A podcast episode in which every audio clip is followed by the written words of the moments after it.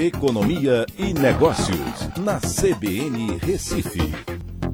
Écio Costa, boa tarde, Écio. Boa tarde, Aldo. Boa tarde, ouvintes da CBN. Ô Écio, vamos lá. Tem uma expectativa grande uh, dessa questão da reunião do Copom. Se cai a taxa de juros, se não cai. Cair vai, né, Écio? Mas cai a quanto, hein? Essa é a grande pergunta, Aldo. Há duas apostas na mesa. Uma que é um, um consenso da maioria das pessoas, dos analistas, inclusive é, do Boletim Fox, que é divulgado semanalmente, que a taxa deva fechar o ano a 2%. Para fechar o ano a 2%, ela cairia agora 0,25 né, para de 2,25 para 2. Mas há outros analistas que dizem que o governo poderia ir ainda mais além, ser um pouco mais agressivo e baixar para 1,75, mesmo que lá para o final do ano pudesse subir um pouquinho de volta para os dois. O que acontece é que a inflação, né, medida pelo IPCA, está abaixo do piso da meta. Então, estando abaixo do piso da meta, há liberdade para que o Banco Central consiga reduzir essa taxa ainda mais. O efeito prático disso é muito pequeno, né, porque a gente está falando de um percentual pequeno.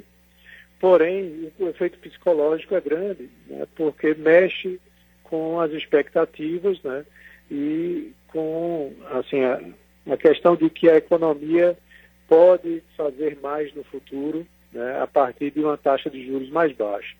Então, esse é o dilema, mas, como você disse, o consenso que vai cair, ele existe, porque os indicadores até o momento de atividade econômica, é, de inflação, principalmente de inflação, dão abertura para que isso aconteça.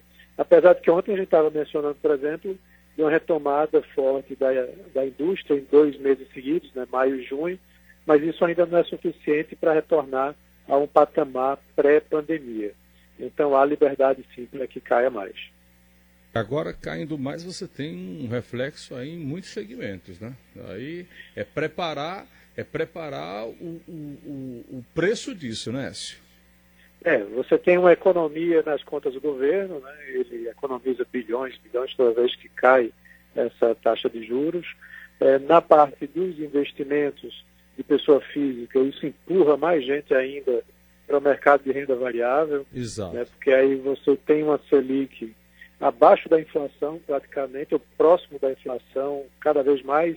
Quando você tira na poupança, por exemplo, 70% disso, fica abaixo da inflação.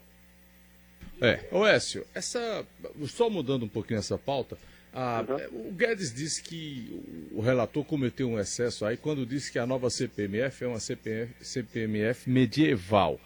É um defendendo imposto e é outro uh, querendo evitar, é?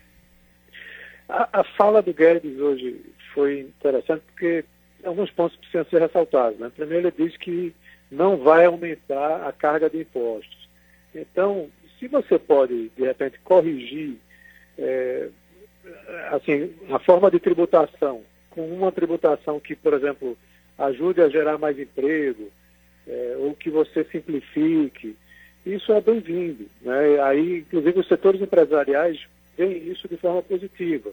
Mas se isso é discurso apenas para é, o freguês ver e você, na realidade, aumenta a carga tributária, aí eu sou de acordo com o relator, que não pode estar aumentando, porque uma hora a corda arrebenta, né? a gente já tem uma carga tributária alta demais.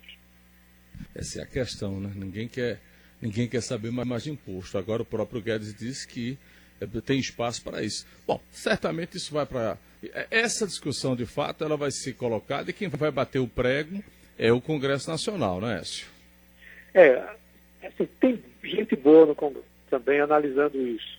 Tem o, o Instituto é, Fiscal Independente, tem outros analistas, tem consultorias que terminam auxiliando né, parlamentares com boas intenções. Mas uhum. o problema é quando você mistura um pouco com questões populistas, né, com questões é. oposicionistas, que aí pode fazer a coisa ficar feia. Verdade. Écio, é, obrigado, amigo. Até amanhã. Um grande abraço a todos. Até amanhã. Obrigado.